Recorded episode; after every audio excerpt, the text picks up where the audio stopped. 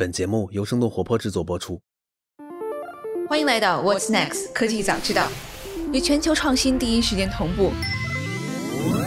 科技的革新不断改写着人类的未来。我们关注最新最前沿的科技资讯，多层次和多角度的和你一起探索新的机遇。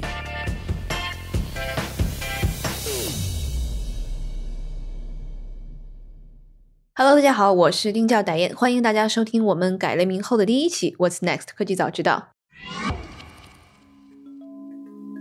那第一期，我想来跟大家梳理一下我这几个月看到的最大的一个趋势，那就是 All Tech，所谓另类平台的盛行。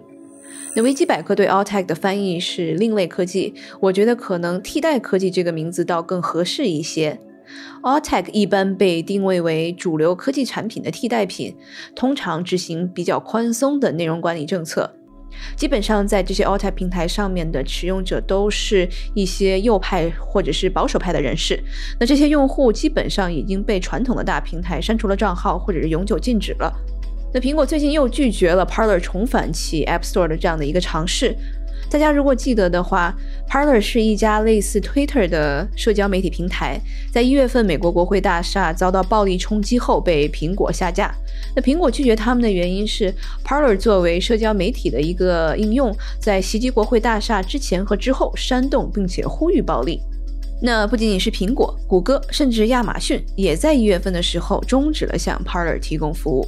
In an effort to prevent further riot organizing, Google and Apple booted Parler from their app stores, and Amazon shut off its web services. Now, Apple, as you may know by now, over the weekend, uh, pulling the plug on Parler, saying the social networking platform violated policies of the App Store 那 Parler 称公司期待并希望继续与苹果公司合作，重新在 App Store 上上架。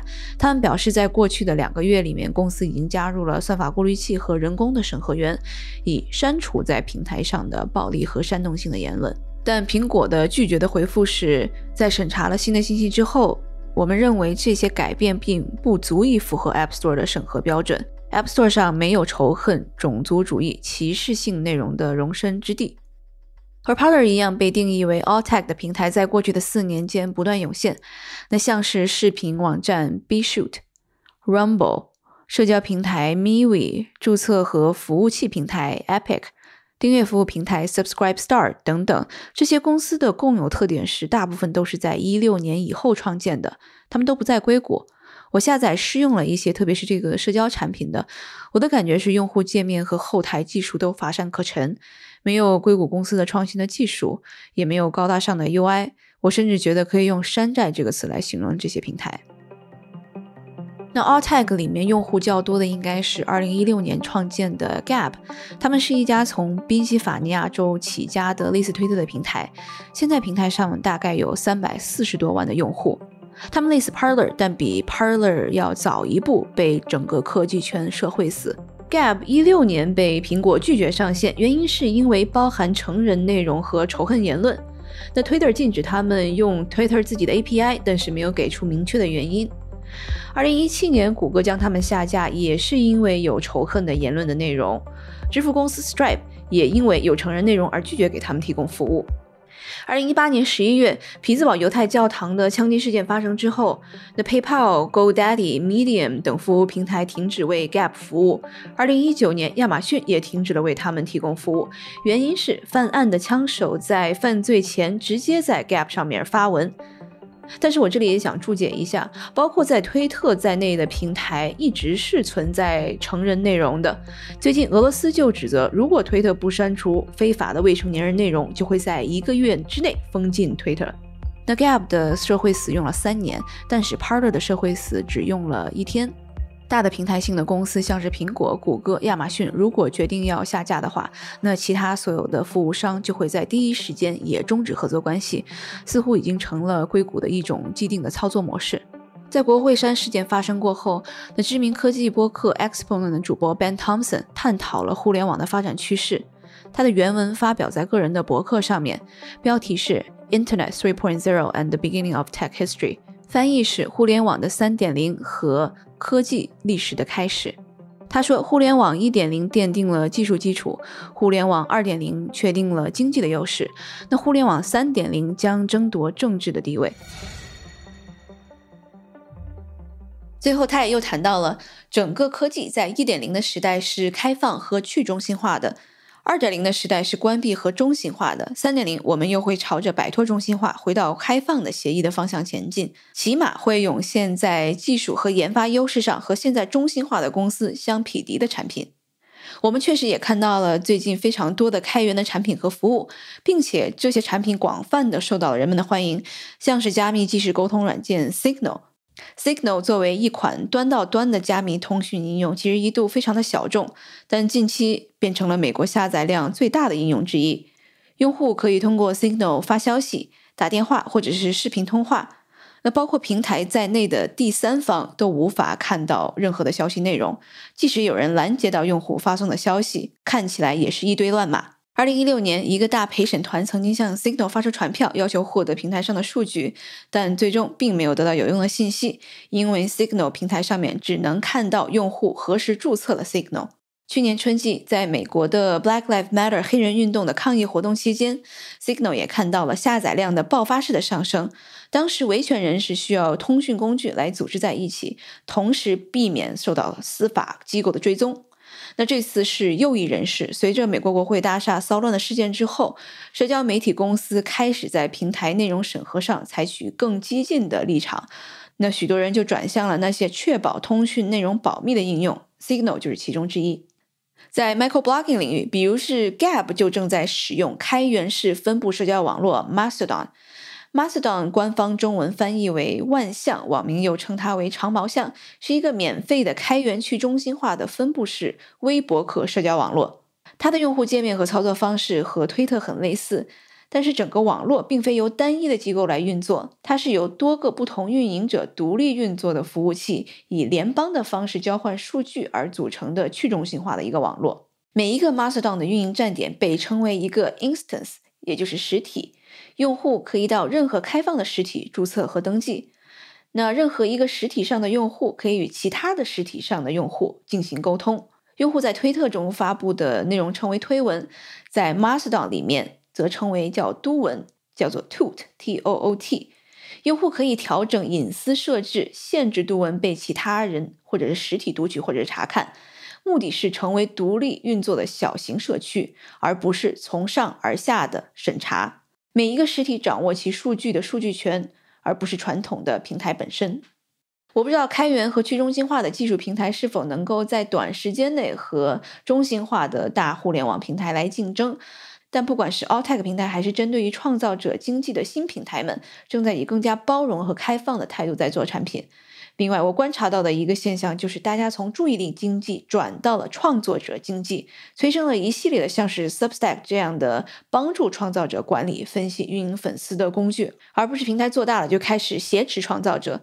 那我们下一周会和胡胡来聊一聊新的创造者经济为什么突然火了这个话题。那在我做 Gap Part 的调研过程当中，发现英文维基百科对这种 All Tech 平台的描述全都是极右、避风港、新纳粹、白人至上主义者这样的一些词汇，所以我一直不知道为什么这种虎狼之地还会有这么多人下载使用，并且这个数字在快速的增长，是民粹主义越加泛滥呢，还是什么别的原因？那在我搜索维基百科中立性的时候，发现了一个特别有意思的新闻，就是在不久之前，维基百科的创始人 Larry Sanger 在接受采访中说到，维基百科的中立时代已经一去不复返了。如果大家对这个有兴趣的话，可以自己去搜索，并且延伸的了解一下。所以，为了给大家提供一个视角，我又把我的老公 Carter 拉过来聊了二十分钟。那上一季有喜欢他那两期的朋友们，也有讨厌的。那为什么这一次又找到他？因为他有一个自己的媒体公司，曾经被 Twitter 封了号，但是 Twitter 没有给出任何的解释。在 YouTube 上面，他也被封过号，所以他就转战了 All Tech 平台。主要的出发点是作为主流平台的备份。那这次谈话当中，Carter 首先表述了一下自己的政治立场，他为什么不是白左？尽管常常被误认为是右翼分子，但自己所秉持的观念并不是右翼。他自己也觉得极右翼是美国社会当下发生的最坏的事情。他还提到，尽管像是谷歌、苹果大公司都在提倡内容监管，但是需要监管的内容其实既充斥于 Alt Tech 平台，也充斥于大公司平台本身。那像是 Twitter 这样的公司，其实是欺骗了美国的民众，因为他们在创始初期承诺不会做任何限制言论自由的事情，而现在言论自由的边界却在被 Twitter 这样的大公司定义着。很多时候，大公司封账号是完全取决于自身平台的政治立场。他举了一个例子，我在这里加一些上下文，帮助大家更好地理解整件事情。Megan Murphy 是一位加拿大的女权运动者，她公开反对加拿大性别公开法的立法。该法案主张性别该由个体的主观来决定。那这个其实是龙虾教授 Jordan Peterson 也曾经公开反对过，而遭到严重人身攻击的。简单来说，就是如果一个有男性生殖器的人，他自我性别的认同如果是女性的话，那么他可以合法的进入公共女卫生间、参加女性体育比赛等等。那对于变性者群体看起来是一种保护，但是对于女性来说的话，可能会让一些犯罪分子有机可乘。那 Megan Murphy 认为这是一种为了迎合潮流而把女性个体利益推到一旁的观点。他在推特上公开表达了反对和不满，之后他的推特账号就被永久的删除了。那接下来英文的部分我们会更加详细的来叙述。接着内容监管的这个话题，那现在的互联网生态已经非常的成熟，互联网的大公司拥有极大的话语权，小公司或者创业公司很难从一砖一瓦开始开发一个产品。那比如要上线一款社交应用，需要进入大公司的平台应用商店，需要租用大公司的云服务器，需要借由 Stripe 这样的工具让用户支付，甚至是像 Medium 这样的博客服务，也可能因为你的政治观点不同而暂停和你的合作。因为越来越两极化的政治观点，我也有硅谷的创始人朋友，因为曾经给特朗普投过票，但是警告我不能给别人透露，因为在硅谷这个就代表着公司的社交死，很多 Alt Tech 平台不得不从头开发自己的支付系统，搭建自己的服务器等等。我们似乎正在目睹着一个平行于已有的科技世界的体系的建立。好了，那么下面就是我和 Carter 的英文的对话。那以下的英文部分的对话仅代表他个人的观点。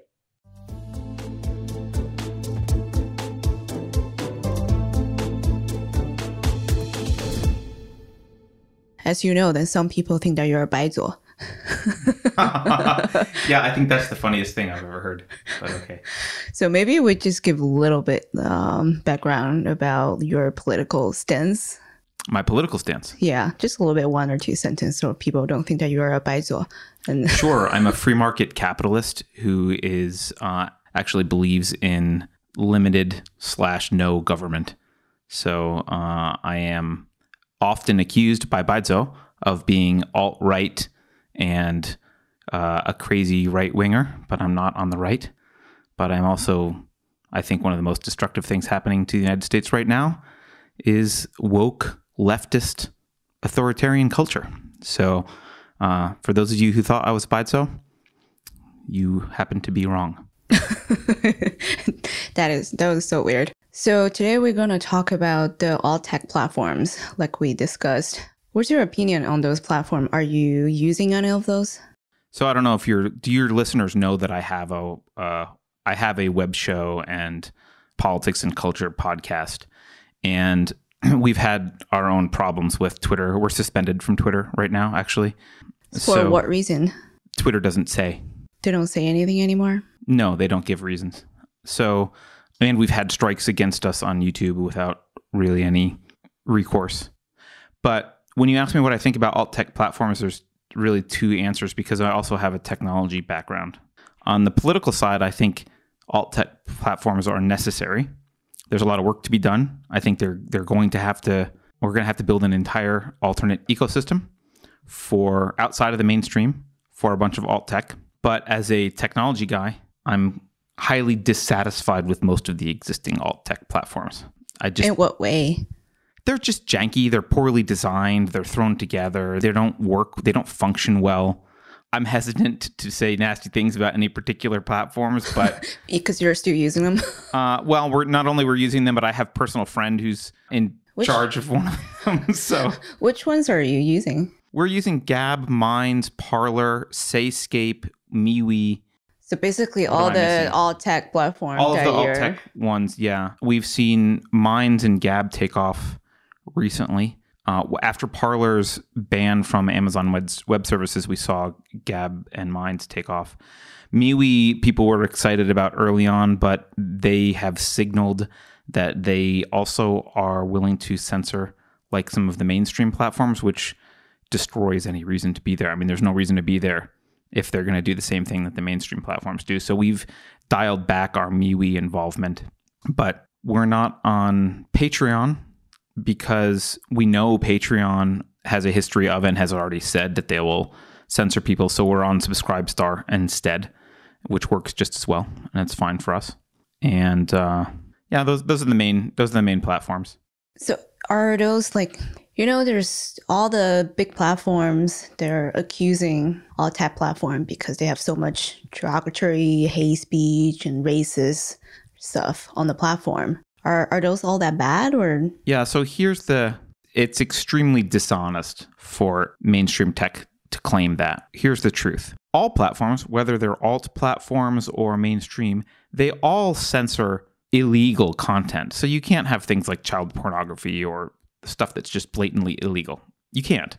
And they all censor it as they should. One of the thing that I was researching today, um, so Gab originally got banned from um, Apple because they have pornography content, and a bunch of other platform uh, banned them because of this reason as well. But as we all know, Twitter. I was going to say Twitter has a, a tremendous amount of pornography on Twitter. I know, Yeah. I Yeah. know. So it's not legal reason; it's moral reason. Well, so this is the thing. The mainstream platforms are run by Baizuo. And so the mainstream platforms, they allow anyone on the left to say the most racist, horrible, egregious things, and they do not apply any of their hate speech policies. So let me back up. What they do is they develop a very nebulous hate speech policy. They develop a policy of they say, well, we like free speech, but there's this thing called hate speech, which we are not going to define very clearly. Um, and hate speech is bad, and then you're not allowed to have it on our platform. And then what they do is because almost any speech could be categorized as hate speech because their definition is so horrible. It's and- moral relativism. it's completely a non-objective definition. So what they do is when someone on the left says something horrible and racist, for example, you'll have people say we should kill all white people. You have uh, people on the left. You had a comedian hold up a severed head of Donald Trump uh, as a it was a joke So it's Right. totally violent. violent. You'll have them threaten violence. You'll have them say horrible things. None of that counts as hate speech. But the minute someone says perhaps they misgender someone, so Meghan Murphy, she's a radical feminist who was famously banned from Twitter because a man whose name is Jonathan Yaniv had a sex change operation. Actually, he didn't even have an operation. That's not true. He still has male genitalia. He decided he was woman. He changed his name to Jessica. And when Meghan Murphy on Twitter called him a him and used the name Jonathan to talk about him, she was banned permanently from Twitter for hate speech. So, what Twitter does is they take their subjective, intentionally vague hate speech definition and they apply it only against people who go against their leftist woke ideology. And they leave anyone who is in line with their ideology completely alone and they let them get away with much worse speech. And so that's why people hate mainstream platforms and why they're leaving. And that's why you have platforms like Gab arise. And of course, the first people that leave Twitter, the first people that get banned from Twitter, are going to be usually the people who are saying the worst things. And so they're going to go over to Gab, for example. And at the beginning, you will have Gab mostly populated with people that got banned from Twitter for saying pretty horrible things. And so Gab will look very bad. But the more Twitter bans regular people for saying ordinary things, the more normal Gab starts to look because regular people saying ordinary things show up on Gab. And then what happens is the mainstream platforms, in an attempt to show the world that Gab or Minds is somehow a, a cesspool of hate speech, they just cherry pick some really bad things that are said on those platforms and they say, see, see, look what's on these platforms. They're horrible. But of course, you could do the same thing with Twitter. You could cherry pick horrible things that are said on Twitter, but they don't. And the reason that there are there horrible things on Gab, of course, because Gab doesn't censor unless it's required by law. They don't they do censor things that are illegal, as I said, but they don't censor speech that you just don't like or that goes against a political ideology. They let you say nasty things and they're much more open. And so, of course, of course there's more nasty things. But that's, you know, that's what comes with having some level of freedom of speech on a platform. You get some people saying nasty things. So all the big tech platforms, they are private company, right? Yes. And then there's often people arguing about that. They can have their own community guidelines and they can do whatever they want. There's nothing to be accused of Yes. because their own decision, right? Right. There's a there's some disagreement in the opposition to companies like Twitter or Facebook. There are some people who believe that the government should step in and force Facebook and Twitter to apply their hate speech policies fairly, no matter what your political viewpoint is. But of course, those policies in and of themselves are a political viewpoint, and there's no possible way to apply them fairly. And that's not A, that's not going to happen. And B, if it did happen, uh, the people who are pushing for that would be very sad as soon as the people in government started to decide that they were hate speech. It, it legitimizes what they're what they're doing. There are other options, though. There are people who say, well, yes, Twitter's a private platform, but Twitter has committed fraud because Twitter promised free speech. When they started, they advertised themselves as an open community where anyone could get on and say whatever. They have repeatedly claimed that they support free speech. And that stance is what allowed them to grow. If when Twitter was first established, I don't remember when it was, maybe 2006, somewhere around there. When Twitter was first formed, if Jack Dorsey had gone out to the public and said, Hi, this is a new microblogging platform, and we're going to ban all these people who say things we don't like, Twitter would never have reached the market position they have. They are only in the position they are in today because they lied to the American public about what they would do in terms of censorship. They lied, they got big, and now that they're large, now that they're the default monopoly for microblogging, now they ban. So it's a what's what we call a bait and switch. They promised one thing and did another. And all these platforms have done that. There's also some people that argue that these platforms should lose their protection under Section 230 of the of uh, Communications Decency Act, and that's a a little bit of a legalistic quagmire to get into and, and really sort out. But the idea is that platforms are allowed to under Section 230, platforms are allowed to censor so long as they don't editorialize. As long as you're not making editorial decisions, then uh, you can't be held liable for any content on your platform. And there's there's a group of people who are arguing that Facebook and Twitter should be should lose their immunity under Section 230 because by selectively censoring, they are in effect becoming editors. And you could argue both ways on that. I mean, it's an interesting argument, but ultimately, I don't think it holds a lot of water legally. If you imagine having a newspaper stand and selecting which newspapers you will carry, it's pretty hard to claim that you're an editor at that point, but that's kind of the analogy of that argument. But there are people who want to make that argument. But I think ultimately what needs to happen is we need to have alternate platforms. And I keep mentioning Gab because they're the only platform that I know of that has built all of their own technology. So they didn't run into the problem that Parler did. They had that problem a long time ago. Right. I want to talk about like how hard to build everything from scratch, from like a registered or domain, like server. It's basically you even need like a Stripe or PayPal to receive Yes. money, right? So nowadays, all this big platform, they're so powerful. If one of the company like Google, Apple, or like Twitter ban you, and then basically Amazon ban you, and then all other um, service provider ban you at the same time, Yes. they're getting quicker and quicker Yes. they're- it's like they have a secret meeting together. Um, so Yeah, how it's a how are right? How are people can build something from scratch without all those supports? it's almost impossible. And actually, I would say at the end of the day, it kind of is impossible, but there's a, a lot you can do. So, if you think of building a social media platform, one tool that people typically use is a is web hosting platform, and Amazon Web Services is one of the default platforms.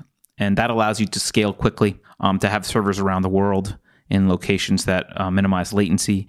It's a very efficient, very smart way to build a platform, unless you're worried that you're going to get kicked off, in which case you have to physically, which I think is what Gab has done, you have to physically build your own server farms and locate them around the world or wherever you want them and actually rebuild that infrastructure. Similarly, if you want to take payments, uh, I think Visa, I think it's Visa that has banned or put pressure on PayPal and others to ban Gab. So Gab needed to build their own payment processing platform. If you want to pay money to Gab, I think you can do a bank transaction or send them a check. There's not a lot of easy ways to pay Gab. And we've already seen in the United States banks refusing to do business with certain kinds of businesses. So it's entirely possible that alternate banking will have to be developed. We have Bitcoin. We do have Bitcoin. Yeah. I know there are Bitcoin banks in development. Perhaps those banks will be more open to doing business with politically ostracized groups like Gab. And what else? Services. Well, those are the main those are the two main services, but of course you can keep going if you think about what each piece of technology relies on, you can kind of follow this down the rabbit hole forever. You can think, well, they need a domain registrar who's not going to kick them off, uh, and the DNS servers that they control.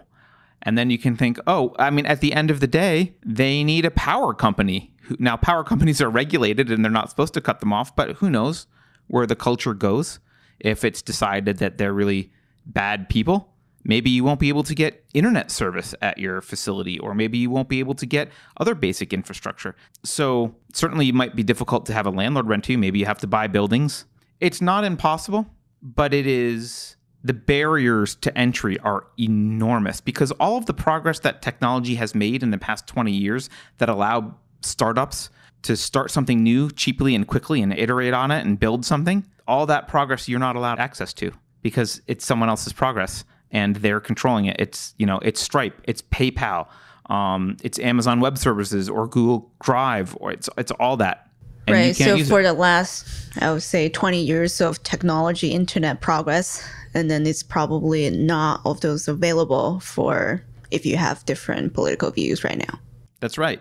And we haven't even talked about the cell phones. Theoretically, you might need to build your own cell phone someday because both Android, i.e., Google, and Apple hate these companies. How are you even download Gab? It's probably not accessible from Apple, right?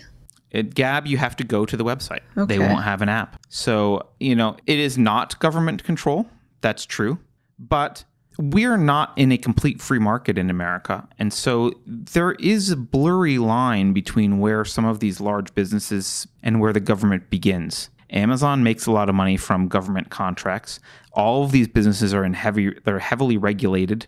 Um, just by virtue of the fact that they're large public corporations with lobbyists and tight connections to Washington. So it's not completely a free market either. They there is some, you know, if you're Mark Zuckerberg, and in fact you hear Mark Zuckerberg say this, he's calling for regulation. He wants regulation. And of course he does. Because if there's a lot of regulation to have a social media company, guess who can afford the lawyers and the regulators and the lobbyists? Themselves. Facebook.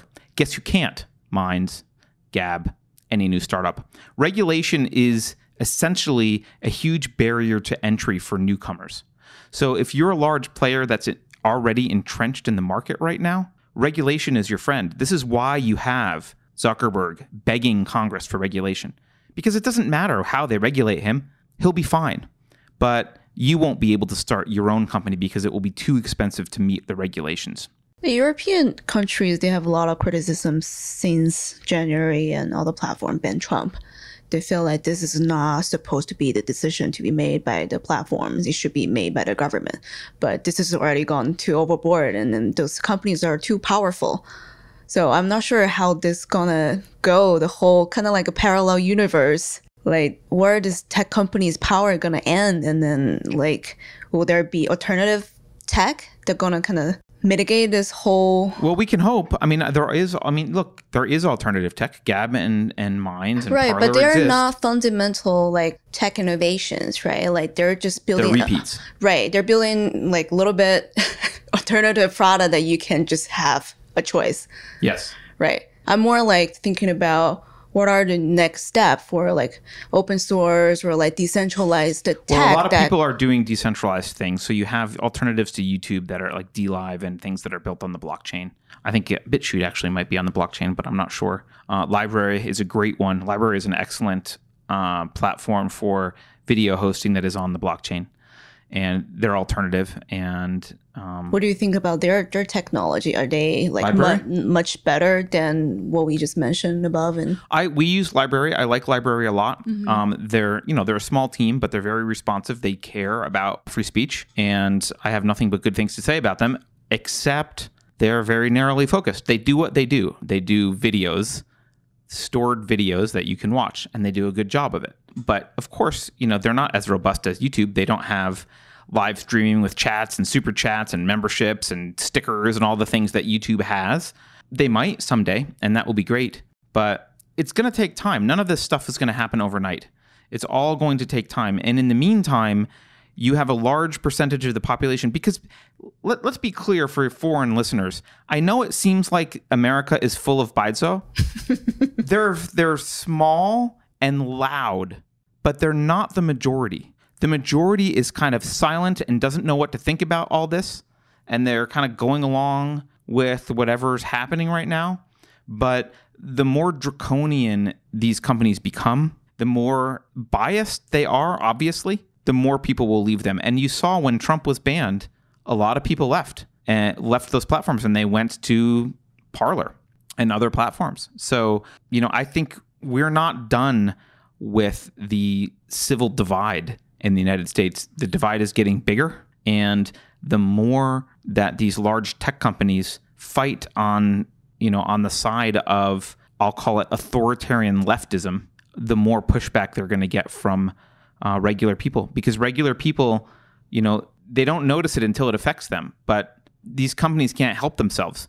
They're doing it so much now that it's affecting people and people are noticing. So I think it's great for Gab. It's great for Parler. It's great for Minds. Um, Gab Gab got overwhelmed so much that their site was down for a little while because they had to go buy more servers and plug them in and expand. Right, like you know they can't just automatically expand because they're not on Amazon Web Service. So there will be growing pains, but uh, I think it's great for alt tech. Ultimately, what needs to happen, obviously, is our culture needs to make a decision. Are we going to be a bunch of Baizuo, or, or are we going to be more traditionally American and respect uh, individual rights and freedom of speech and that kind of thing? And I don't know how our country's going to, you know, culturally, I don't know what's going to happen and who's going to win that culture war. But what needs to happen is uh, the individualists need to win the culture war so that Facebook and Amazon and Twitter will be ashamed of themselves and they'll have to change their behavior because no one will use them. And frankly, I just a note to people who are listening: don't waste your time on Twitter and Facebook. They're a waste of your time. I challenge you that you've never spent two hours on Twitter and said, and then at the end of it turned around and said, that was a two hours that was well spent. Go read a book, do something else. You don't need these companies. You're not the customer. You're the product. They are using you, and they now they don't even respect you enough to make your own decision about what to watch and what to listen to and who to hear and what to read. They have no respect for you at all. So don't respect them. I don't just delete them. Don't be don't be involved. There's no re, like no one was on Facebook 20 years ago. Life was fine. So let's get back to the tech. So open source social network kind of like Gab, they were they were saying they were built onto this company called Mastodon. Do you know Mastodon? Mm-hmm. Yeah. So do you think more of this will happen and they're not like you said, their business model is not based on they're selling your information to advertisers? Do you I hope so. What needs to happen in order for for the cultural shift to happen, people have to give up getting things for free. And the truth is you were never actually getting it for free. because there's right? attention. You just didn't realize it. Right. And I think when people realize that they need to start paying, even if it's a small amount, to get something that for which they're a customer, it's worth it. It's worth it. And I don't know how long that cultural shift will happen, but I think it'll take to happen. But I think it's going to have to happen. And I like open source generally. I think, you know, this whole past election with Trump and Biden, you know, the one thing that everyone should have been saying, everyone was arguing about who owns the voting machines and what's their agenda and blah, blah, blah, blah, blah. That's the wrong question. You shouldn't care who owns the voting machines because the voting machines should be written on open source software that everyone in the world can see. And then you know what's happening and it's auditable. Everything should be, it, that should be totally open source. So I, you That- know, maybe that- social media. Should That's a that's a mystery why we're still so behind on tech. We did an episode about that last year as well. Yeah, it's a mystery. it's so it's so weird. There's no reason to not have if you're going to have electronic voting. There's no reason to not have it be open source.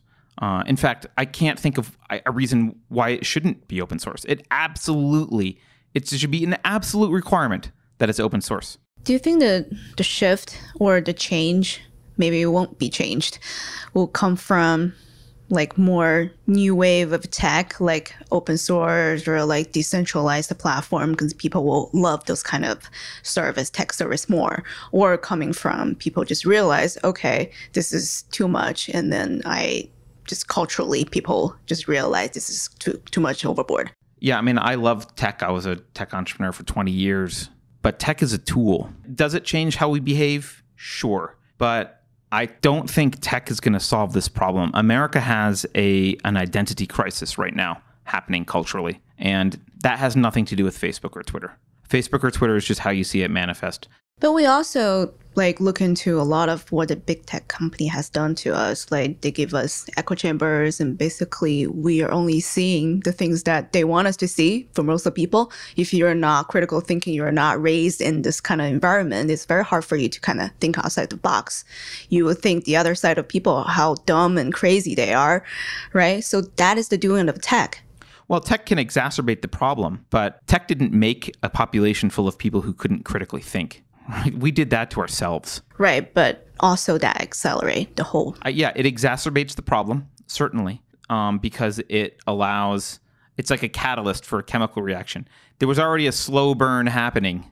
Tech just made it happen faster and make it more and made it more obvious. But I think fundamentally, America has had an identity crisis for generations, and we are now seeing. I think we're maybe close to the culmination of that crisis, and we're going to have to make a decision about who we are as a country. And when I when I say who we are as a country, I mean are we just another country of Europe? Are we just like the Europeans? Or are we a country that stands for something different, like individual rights and limited government? Like, does the government just have power? Is it rule? Are we just a democracy where the majority rules and whatever the majority wants is what should happen? Because that's France at the end of the French Revolution. That's the reign of terror. So, or are we something closer to what our founding fathers imagined, which is a, a country built on the idea that individuals have sovereign natural rights that precede the state, and the state's job is to protect those rights? That concept has been lost. And if you speak like that, you're considered alt right and crazy. But let me tell you, every single founding father spoke like that. That's not alt right and crazy. That's, That's- called American. That's why they're saying America is founded on slavery. Right. I mean, that's such a ridiculous statement. I don't even want to address it. But I mean, was there slavery at the time? Yes. I will point out slavery has existed through humanity for since the beginning of humanity. There has always been slavery. Um, and when the country was found, even during the, the signing of the Declaration of Independence, uh, there was a, a lot of states wanted an anti-slavery clause in the Declaration of Independence, but there was a few states who didn't, and they needed it to be unanimous, so it, it got left out. The idea that the United States was founded by a bunch of people who all were pro-slavery uh, is just wrong. That's not true. It was a debated issue at the time. There were plenty of people on the wrong side. That's true. But, you know, also in history, slavery had been a relatively normal thing. Let's not forget that we did fight a war over slavery and eradicate it. So, was it an error and was it a horrific thing? Yes, but it was also corrected. And after that, when racists continued to try and use Jim Crow laws and other things, we fought against those. So, all of the progress that America has made to end evil practices like slavery has been on the backs of people arguing for individual rights. If you read, let's Frederick Douglass, for example, famous uh, abolitionist, he cited the principles in the United States Constitution and said, Hey, America, these are your principles. Your principles are great. You're not living up to them. That was his argument. And that's what worked. We weren't living up to those principles. And that was a valid criticism. But now you have people saying, well, the principles themselves are bad. You, I mean, the, you wouldn't believe the crazy things that leftists are arguing now. They're arguing that individualism is somehow white supremacy. They're arguing that showing up on time is white supremacy. They're arguing that math and science are racist inherently. It's it's literally insanity. And anyone outside of this country, I mean, I'm sure the Chinese audience, when they hear this, will be laughing. It's ridiculous. Can you imagine a country full of people who are saying that two plus two is whatever you want it to be because racism? Chinese people are already laughing. It's so stupid. I mean, there's no way we can survive if that culture doesn't die. That culture is a cancer and it's eaten America from the inside. And if it wins, I mean, we all better start learning Mandarin or some other country. Like, we, we need to, we're not going to be America anymore. That's for sure. You can marry me for my Chinese green card. Right. Right. People will start questioning why I married you so I can get out and go to China, go to Shenzhen where I'm free. So one last question, I'm not sure um, you know a lot about. So you know Amy Peikoff, which is uh, Yeah. Parler's chief policy officer right now, Yes. Amy's a friend of mine.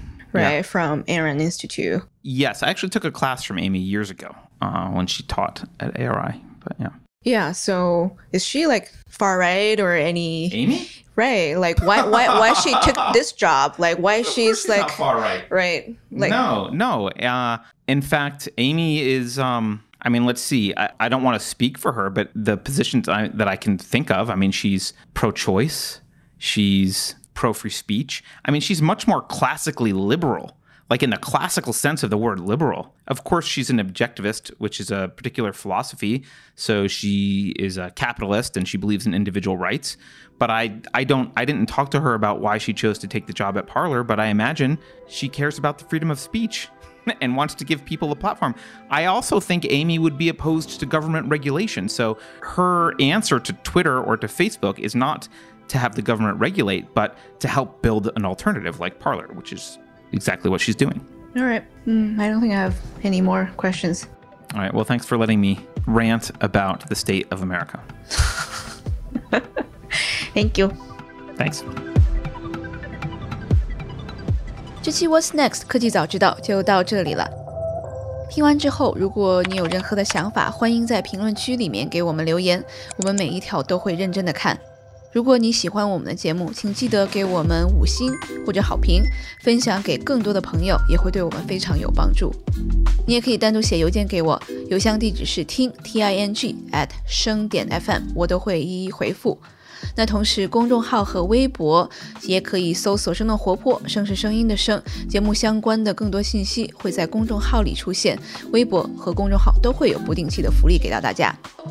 如果你想要跟我们更加紧密的讨论和分享，或者是想要认识和你一样有求知欲的新朋友，可以加入我们的微信群。进入听众群的方法是在公众号文章中扫码添加，或者是公众号后台回复“科技早知道”即可获取邀请码。期待你的加入，我们下期见。